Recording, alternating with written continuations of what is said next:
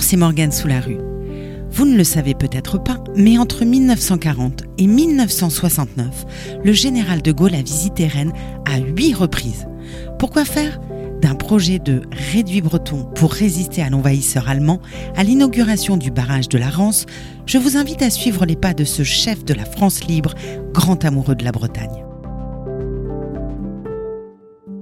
Que s'est dit le général de Gaulle le 12 juin 1940 derrière les murs de l'hôtel de la 10e région militaire situé rue Corbin à Rennes Les archives manquent pour répondre avec précision à cette question. Mais essayons quand même. Pour remettre les choses dans le contexte, les Allemands ont lancé leur guerre éclair. Paris va tomber dans deux jours aux mains de l'envahisseur et le maréchal Pétain prononcera son célèbre discours le 17 juin. Ici, Radiodiffusion nationale de l'État français. Mesdames, Messieurs, Monsieur le maréchal Pétain, président du Conseil des ministres, vous parle. C'est le cœur serré que je vous dise aujourd'hui qu'il faut cesser le combat. Le même jour, Rennes ploiera sous les bombes, un funeste prélude avant l'arrivée intramuros de l'occupant.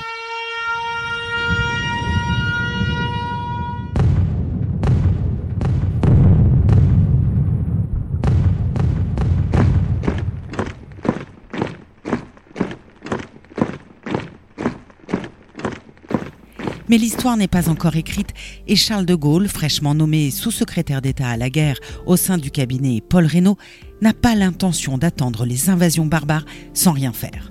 À Rennes, il doit évaluer la faisabilité d'une ligne de défense fortifiée pour faire rempart à l'avancée allemande après s'être concerté avec les généraux Altmaier et Guitry, ainsi qu'avec le représentant des entrepreneurs du BTP, André Bory.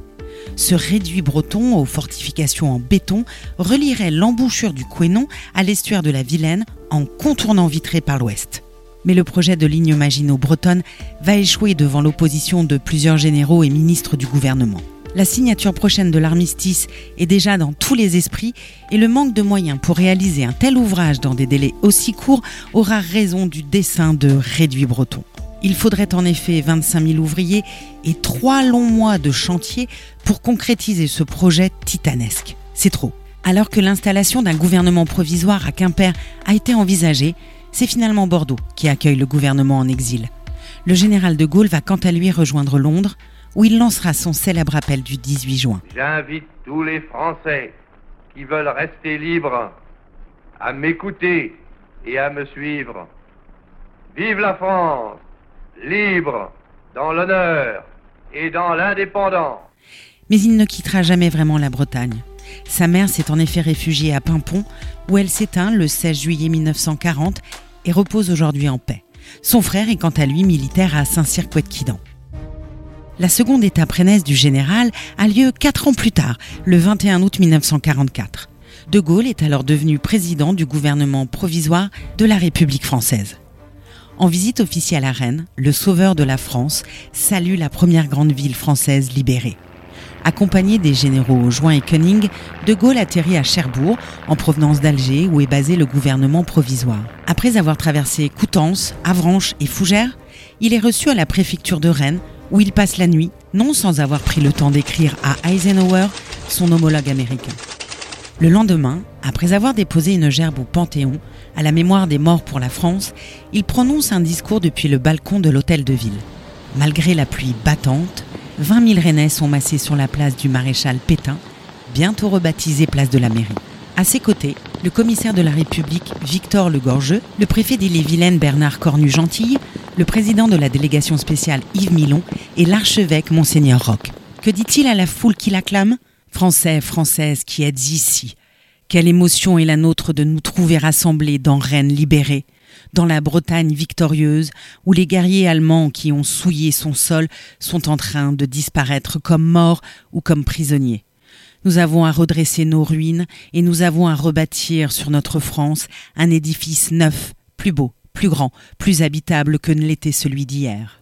Le général de Gaulle quitte ensuite Rennes et la Bretagne, non sans être allé à Pimpon se recueillir sur la tombe de Jeanne, sa maman.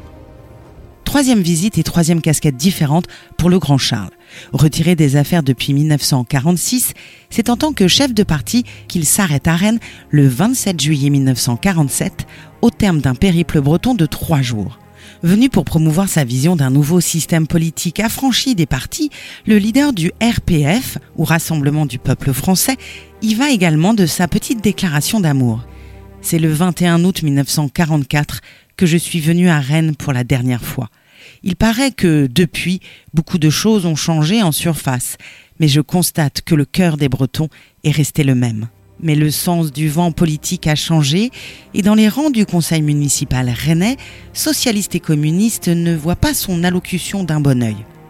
Mis en minorité, le maire Yves Milon démissionne. Le général entame quant à lui une traversée du désert qui durera plus de dix ans, non sans avoir au préalable prononcé une virulente diatribe dénonçant le péril communiste à venir.